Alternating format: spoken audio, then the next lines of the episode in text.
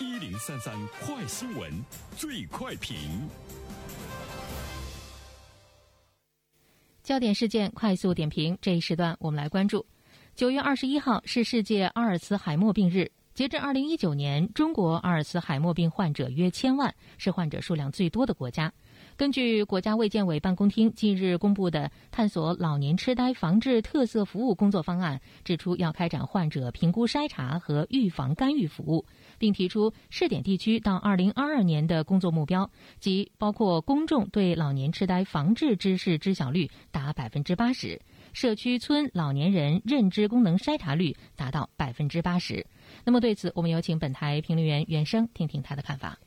你好，安然。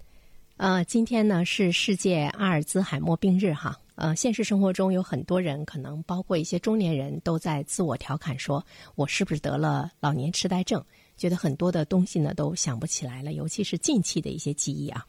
大家尽管嘴上这么说，其实心理上呢并不会非常的重视自己和这个病呢会有一些什么样的关系。其实呢，我想和大家说的是，早期的这样的患者。在四五十岁就已经出现了症状，比如说被定义为世界第一位的是一位女性，她只有五十一岁，所以说呢，她应该呢是引起我们的重视哈。首先第一点呢，我想说的是，对于这个疾病阿尔兹海默病哈，我们国家的情况呢是非常严重的。截止到二零一九年，我们国家有超过一千万的阿尔兹海默病患者，我们把它简称为 AD 患者哈。是全球 AD 患者数量最多的国家，占到了世界 AD 患者总人口的四分之一。在全球来说，每三秒钟就有一位 AD 患者产生。那么，我们国家平均每年有三十万新发的病例。八十岁以上的老年病体中有百分之十一点四的老人患有 AD，并且六十岁以上的妇女患这个病的概率呢是同年龄男性的二到三倍。AD 病并不只发生在老年，很多人四五十岁呢就会出现症状，应该呢是引起我们的关注。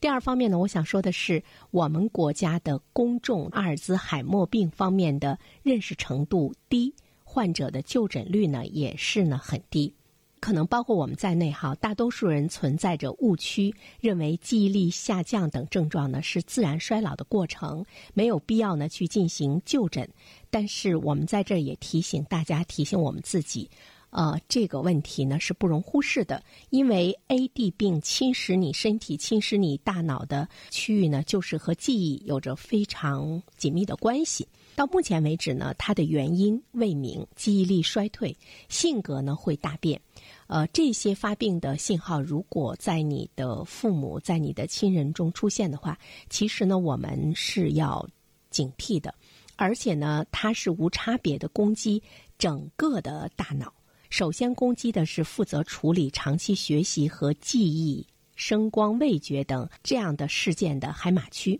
所以说呢，最初的症状呢，通常只是健忘、糊涂，会忘记别人说过的话，或者呢是重复他们说过的话。国内有百分之四十一的 AD 患者，因为认为记忆力下降是正常衰老的过程，错过了最佳的就诊时间，而且性情呢会变得非常的急躁。进入晚期之后呢，完全会依赖看护者，不单单呢是折磨患者本身，而且呢对于他们的家人和亲属来说，也是一种巨大的折磨。而且走失的现象特别严重啊！每年全国平均有二十点一五万左右的 AD 老人走失，这里面呢是需要引起我们公众在这方面的一个高度的重视。第三方面，我想说的是呢，这个疾病它是不可治愈的，但是呢是可以缓解的。就是说，我们有办法来帮助呢患者来进行缓解。一方面呢是通过药物的作用减缓大脑神经病变的衰退的速度；另外一方面呢要保持非常好的生活的质量，专业的护理，比如说记忆的训练，还有集体性的体育锻炼等等，要纠正一些不良的饮食生活习惯。比如说酗酒、肥胖、抽烟，要增加脑力、体力锻炼等等，这个呢都是有助于延缓阿尔兹海默病的发展。事实上呢，这个病呢是可以及时被发现、干预，在医生的指导下获得科学的治疗照顾，从而呢有助于老人享受更有质量的晚年生活。第四方面，我想说的是，其实我们国家目前已经是非常关心这个疾病的呃发生发展，并且呢也开始呢采取更多的措施。去年九月份呢，国家卫生健康委办公厅就发布了阿尔兹海默病预防和干预的核心信息。这里面呢，它是要增强全社会对这个疾病的预防意识，推动呢预防关口前移，提高预防知识水平，降低老年期痴呆患病率的增速啊，提高老年人的健康生活。所以说呢，我们会看到国家在一些基层的医疗卫生机构、养老机构等等，都开始呢对老人进行一种认知功能的评估，结合老人的健康体检等工作，使得呢这个 AD 的疾病的筛查等普及面呢会更广一些。这个呢，我们会看到呢，国家在这方面呢会加大力度。这个疾病的治疗的成本呢是非常高的啊！二零一五年，我国的人均每年的费用是高达十三万元，导致社会的经济负担总额呢是一万一千四百零六亿元。预计呢，到二零三零年，我国 AD 病患者的经济负担会达到十七万亿元。我们期待着政府能够呢，从社区到专业机构的 AD 病患者的这种长期照护的服务模式尽早的建立，而且从国家政策到财政、民政、社会机构等各个方面都能够积极的参与到其中，把这个我们中国老龄化面临的复杂的问题做到呢主动提前干预。最后一点呢，我们想说的是，其实，在全球来说，有一些国家的做法呢，是值得我们去学习和借鉴的啊。比如说德国，德国呢是最早发现研究阿尔茨海默病的国家之一，他们已经建立了照护这个疾病的完整严谨的体系和流程，并且呢，有很多的老年照护机构都可以呢延缓病情的发展，而且会减轻照护人员和家属的压力啊。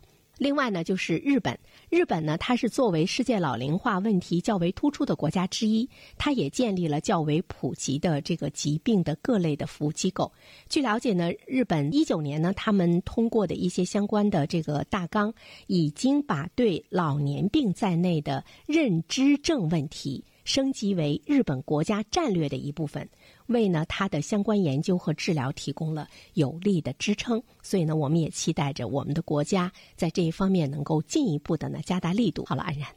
好，感谢原生。各位听友，大家好，感谢始终如一收听原生评论。不知道你是否听过原生读书？最近呢上线了一本书《终身成长》，非常期待着你可以听到它。《